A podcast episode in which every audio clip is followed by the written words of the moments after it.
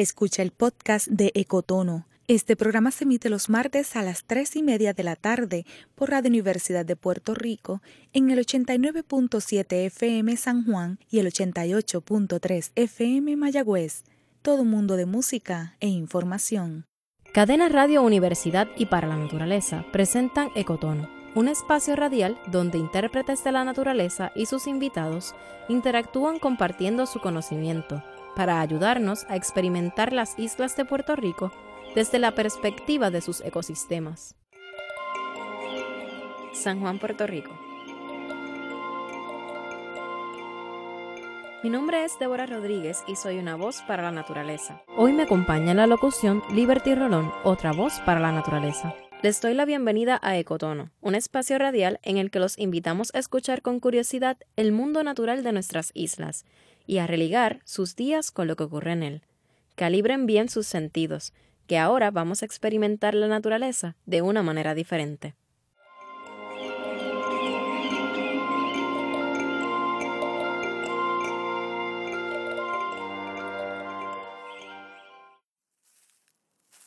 El paisaje puertorriqueño está compuesto por una serie de ecosistemas que interactúan entre sí. En el conjunto de nuestras islas hay más de 20 ecosistemas. Algunos son familiares. Hay playas arenosas y rocosas,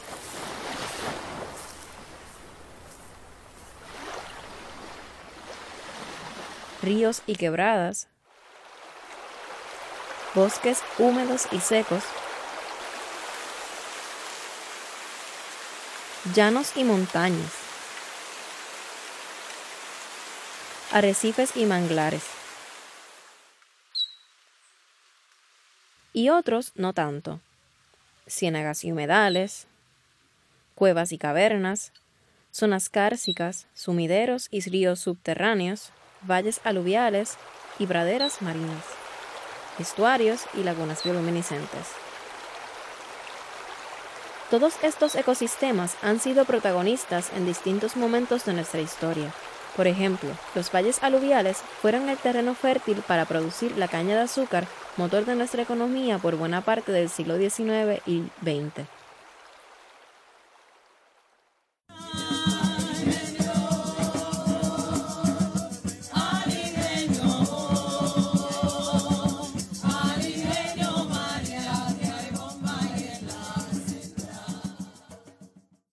Algunos humedales, sobre todo en las zonas colindantes a los núcleos urbanos, fueron rellenados para construir viviendas u otra infraestructura gris.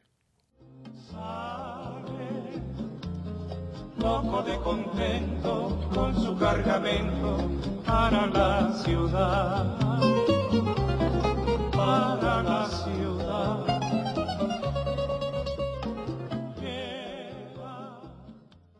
Algunos ríos fueron represados para generar embalses y electricidad, y una extensa parte de nuestros bosques fueron destruidos para abrirle paso a los monocultivos agrícolas.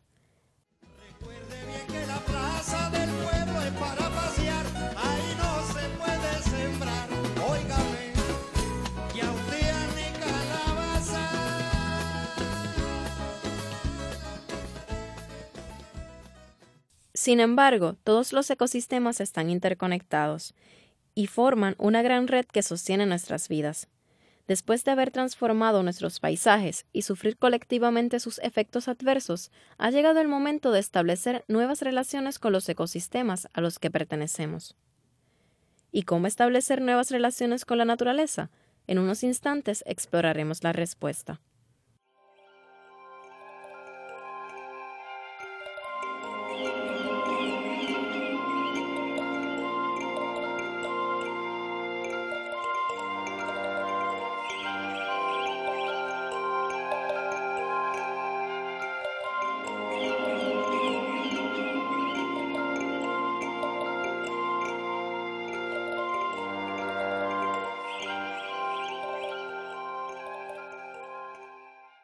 La modernidad ha generado un discurso, eh, una, narrativa cultural eh, que establece muchas dualidades. Está la dualidad, por ejemplo, cultura, naturaleza, la dualidad sujetos y objetos. Eh, lo que queremos es precisamente repensar esa dualidad. Lo hacemos animados por lo que en muchos países empieza a concebirse como una crisis climática. La naturaleza empieza a jugar un rol protagónico en nuestras vidas, ya no solamente como escenario, ya no solamente como contexto, ya no solamente como paisaje, sino como un protagonista que nos obliga a repensar dónde vivimos, cómo energizamos nuestros hogares y nuestros comercios, eh, cómo nos protegemos de fenómenos cada vez más extremos. Así que forzados un poco por esa circunstancia, tenemos que volver a pensar qué somos en relación a esa naturaleza. Y la respuesta tal vez más correcta es que somos parte de ella y que como hemos vivido de espaldas a ella, es que hemos sido capaces de infringir la cantidad de daño que ahora estamos sufriendo eh, como comunidades humanas. La voz que acaban de escuchar le pertenece a Anaira Santori, una voz para la naturaleza. Anaira es profesora de filosofía de la Universidad de Puerto Rico y actual directora de la División Editorial y de Comunicaciones de Para la Naturaleza, una entidad sin fines de lucro adscrita al Fideicomiso de Conservación, cuya misión es conservar el 33% de las tierras de Puerto Rico para el 2033. Esa es la meta fundamental del fideicomiso. Por su parte, para la naturaleza es el brazo operacional, educativo y cultural del fideicomiso de conservación, Actualmente maneja cerca de 35.484 cuerdas de terreno de alto valor ecológico. Adelanta las metas del fideicomiso y promueve entre el 100% de los habitantes de nuestras islas una cultura ecológica. Fernando Llovera San Miguel, presidente de Para la Naturaleza, nos habla sobre esta organización que cumple 50 años en el 2020. Pues mira, para la naturaleza es una entidad sin fines de lucro. Comienza en 1970 como el Fideicomiso de Conservación de Puerto Rico y en el 2012 se establece como la Organización para la Naturaleza. Se dedica a proteger áreas naturales de alto valor ecológico y de crear actividades y, procesos educativos para lograr que la ciudadanía conozca ¿verdad? La, forma de, las interconexiones que existen eh, con los procesos naturales. Y a la misma vez hemos también trabajado en las restauraciones históricas de lugares que recogen las huellas humanas eh, en, nuestros, en nuestros lugares y las relaciones de esos, de esos asentamientos o de esas historias eh, con los procesos naturales y, y los elementos naturales de nuestras islas. Por los últimos meses, el equipo de Para la Naturaleza y un grupo de colaboradores ha estado buscando respuesta a la pregunta que escuchamos hace unos minutos.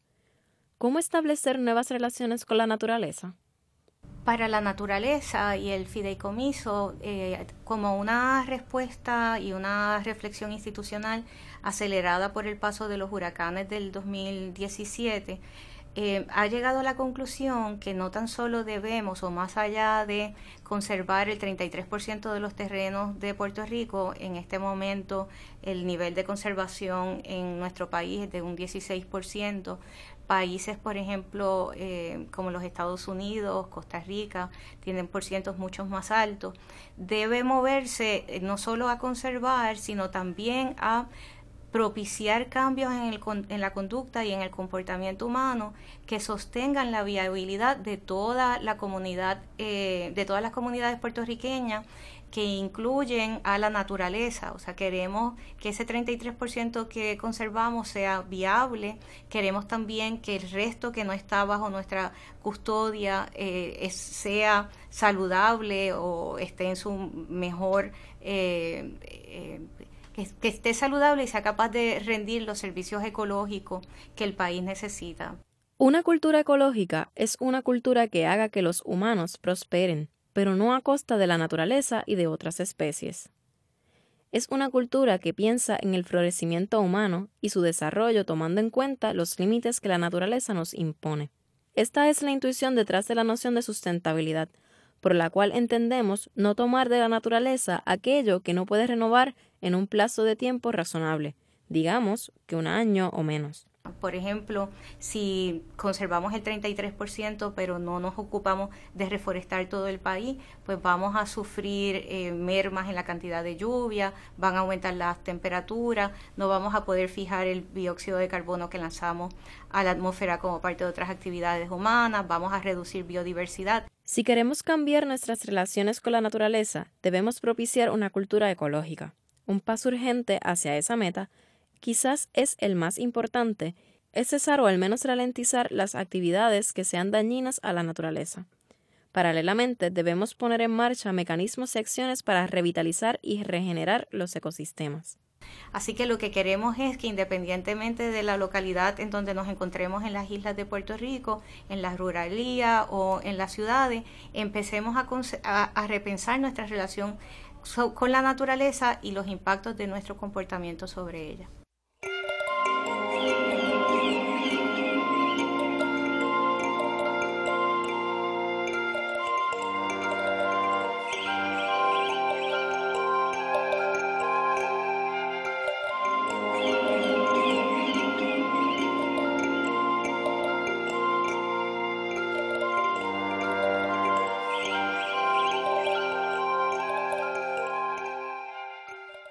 Desde julio a enero, el pez olivo, cuyo nombre científico es Siebdium plumieri, inicia su ciclo de reproducción en el agua dulce de la montaña.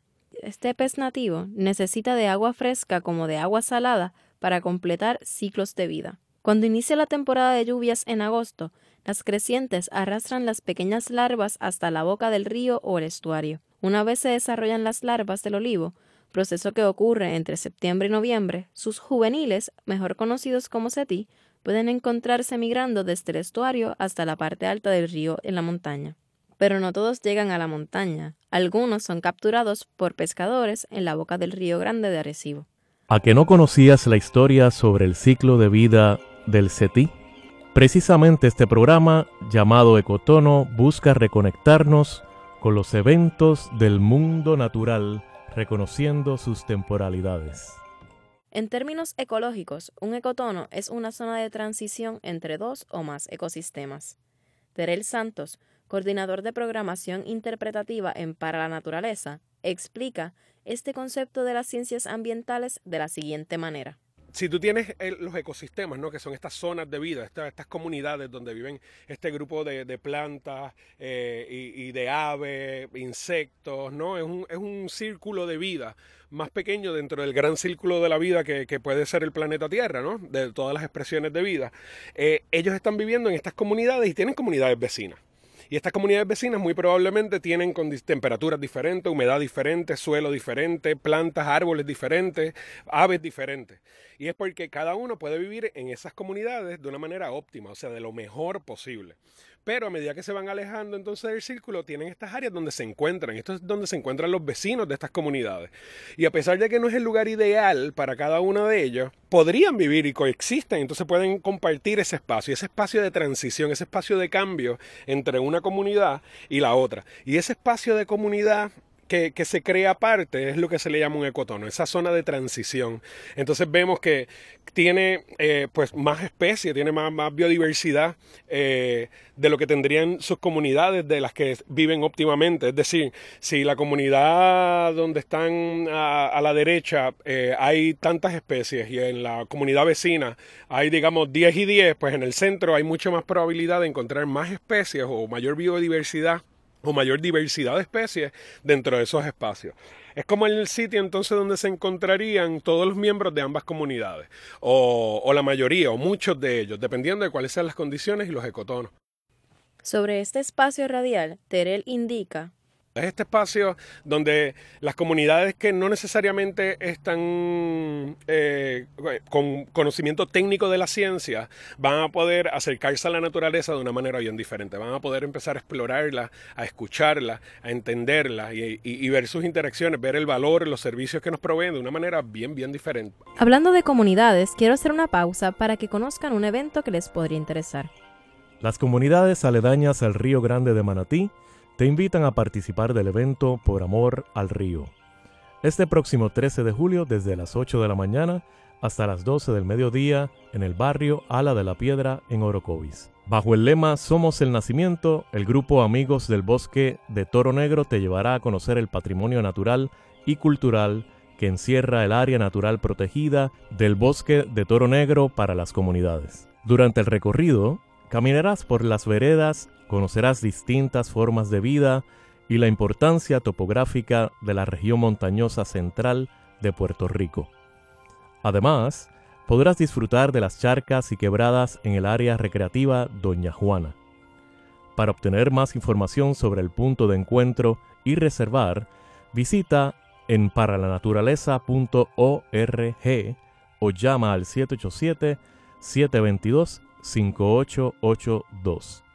Si decides participar, recuerda llevar tu botella de agua reusable, sombrero o gorra, protector solar y sombrilla o capa por si llueve. A través de la interpretación, nuestros recursos pretenden el poder construir y poderles dar un mensaje eh, que, aunque podría parecer de un inicio bien complejo, es como pintar un paisaje poco a poco y vamos integrando elementos y conceptos donde los vamos a guiar para que entiendan desde, desde lo más sencillo hasta la complejidad y la interacción de todos los elementos que estemos trabajando.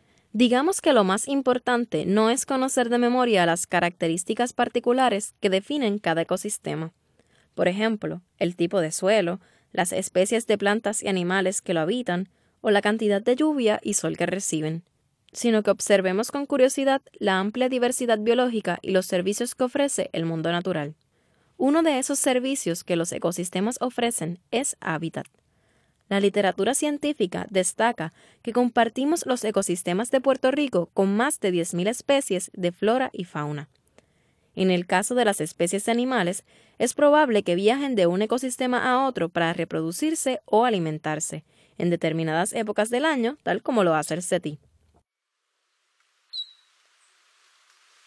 El periodo de anidaje de la mariquita de Puerto Rico, cuyo nombre científico es Ageliaus xanthomus, comenzó en mayo y se extenderá hasta agosto. Esta ave endémica en peligro de extinción es de color negro brillante, con manchas amarillas en el hombro de cada ala. Los adultos de su especie alcanzan un tamaño aproximado de 8 pulgadas, siendo la hembra un poco más pequeña. A través de censos de aves se ha documentado la preferencia de la mariquita de Puerto Rico por los bosques secos costaneros de la isla, como los que encontramos en la costa suroeste de Puerto Rico, en el bosque estatal de Boquerón, en la costa sureste en el área natural Medio Mundo y Daguao, y las islas de Mona y Molito. Allí se alimentan y viven la mayor parte del tiempo. Sin embargo, se mantienen a la raya del manglar, lugar que prefieren para anidar. Replanteemos nuestra relación de vecinos. Quizás sea necesario conocer la fecha de anidaje de una especie en peligro de extinción. ¿Qué más podríamos hacer?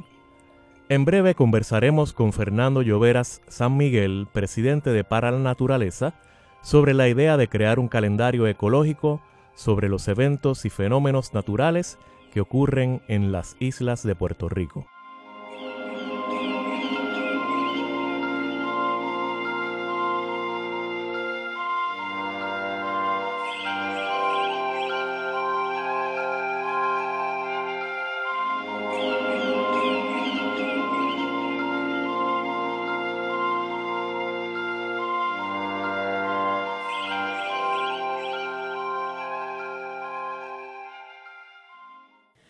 Escuchemos a Fernando Llovera San Miguel, abogado y presidente de Para la Naturaleza, hablar sobre cómo la organización va desarrollando nuevas herramientas para estrechar las relaciones con el mundo natural. La naturaleza en gran parte es nuestro primer educador, ¿no? nuestra, nuestra principal fuente de conocimiento en conversaciones eh, con, que hemos tenido, ¿verdad? Nos hemos percatado eh, que estamos, eh, hemos ido evolucionando hacia un calendario comercial, hacia un calendario que lo dicta, ¿no? el mercadeo y, las necesidades, ¿verdad? Este, de, de, ese sector económico, ¿verdad? Que no, que que es importante, pero, pero se ha apoderado, por cierto sentido, de, de esa de ese, em, eh, utilización de nuestros tiempos. Eh, y entonces, eh, en esa introspección, ¿verdad? un grupo de colaboradores pues se percata, ¿verdad?, de la importancia y, y me alertan de la importancia de, de que nosotros como organización, ¿verdad?, y de que adoptemos eh, o reconectemos con el, calendario natural, el calendario ecológico que hemos ido que habíamos ido hemos ido abandonando a través de, de nuestro desarrollo económico. Así que surge la necesidad de, de, que empecemos a hablar un lenguaje nuevo y de que empecemos a, a utilizar eh, la realidad de, la, de los procesos naturales como la base de la utilización de nuestro tiempo. Diría Anaira Santori que por ejemplo, nos acordamos de cuando celebramos las últimas Navidades o de cuando celebramos el Día de las Madres o cuando estábamos para el cumpleaños de alguien. Queremos también que la gente sepa que estas actividades humanas, que vamos a seguir nombrándolas así y referenciándolas así, ocurren desde un, calendario más amplio eh, de fenómenos naturales que sostienen nuestra vida misma. Algunos de los eventos hacia los que el calendario ecológico nos invita a mirar son, por ejemplo, cuando llueve más en el país, cuando tenemos más cantidad de luz, cuando se dan ciertas cosechas o cuando nos visitan ciertas especies. También, como cuando recibimos los polvos del Sahara, que resultan incómodos para la salud, pero son importantes para la fertilización de los suelos. La primera edición del Calendario Ecológico para la Naturaleza es una propuesta infográfica cuyo propósito es invitarnos a observar con curiosidad el mundo natural y a religar nuestros días con lo que ocurre en él. Entre los elementos representados está la distribución anual de horas de sol en nuestro archipiélago, entre los que esperamos variaciones significativas por los efectos de la crisis climática, está la distribución relativa de la precipitación durante el año. En esta edición también se identifican los meses de floración y fructificación de las 127 especies de árboles, arbustos y plantas nativas que para la naturaleza reproduce en sus cinco viveros localizados en el Cañón San Cristóbal en Barranquitas, la Hacienda La Esperanza en Manatí, Cabezas de San Juan en Fajardo, Hacienda Buenavista en Ponce y el antiguo acueducto del río Piedras. En el centro está el Sol, rodeado de una elíptica que ilustra la órbita terrestre.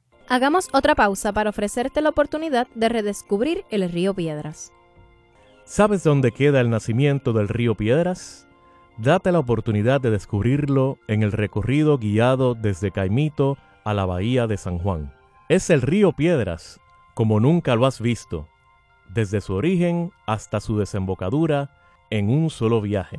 Visita junto a intérpretes certificados varios puntos importantes a lo largo de la cuenca hidrográfica del río Piedras, que incluyen uno de los nacimientos del río en lo alto de las montañas, el antiguo acueducto de San Juan, y su salida a la bahía. Conoce, aprende y disfruta del ciclo hidrológico en tierra desde las lluvias recogidas por las primeras quebradas hasta las aguas provenientes de todos sus afluentes y que fluyen por la desembocadura del río. El evento es el próximo 20 de julio de 8 de la mañana a 12 del mediodía.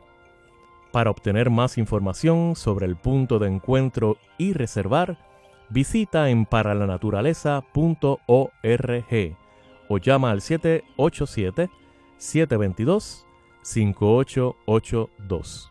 Si decides participar, recuerda, llevar tu botella de agua reusable, sombrero o gorra, protector solar y sombrilla o capa por si llueve. Ya estamos de regreso. Hemos impreso la primera de una serie de representaciones gráficas del mismo que puede descargarse gratuitamente en paralanaturaleza.org. También puedes conseguir copia física en las tiendas para la naturaleza. En este momento, mirando el calendario ecológico, Fernando Lloveras nos cuenta qué está pasando durante el mes de julio y qué eventos naturales se prolongarán por los próximos meses.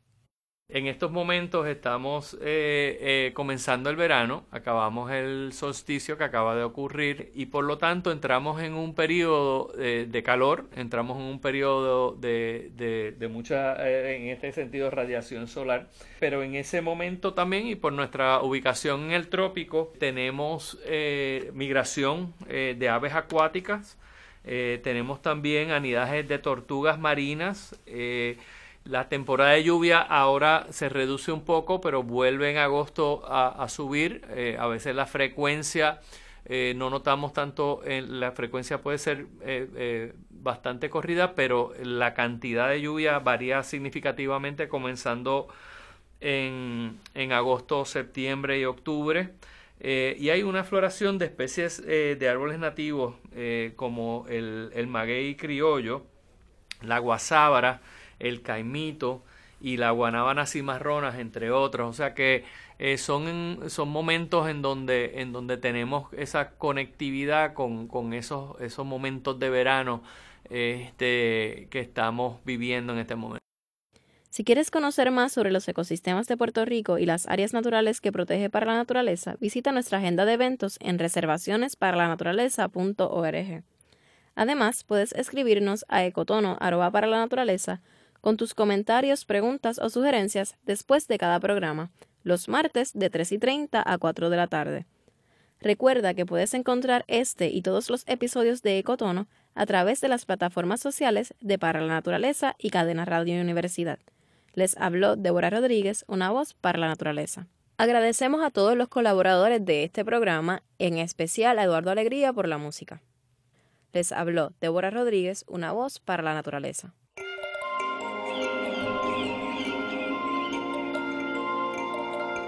Gracias por escuchar Ecotono, un espacio radial donde intérpretes de la naturaleza y sus invitados comparten su conocimiento ayudándote a experimentar las islas de Puerto Rico desde la perspectiva de los organismos que le dan vida.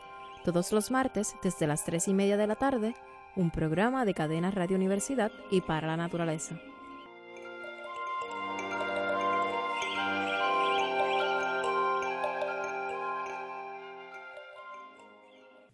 Acaba de escuchar el podcast de Ecotono le invitamos a que nos sintonice los martes a las 3 y media de la tarde por Radio Universidad de Puerto Rico en el 89.7 FM San Juan y el 88.3 FM Mayagüez. Todo un mundo de música e información.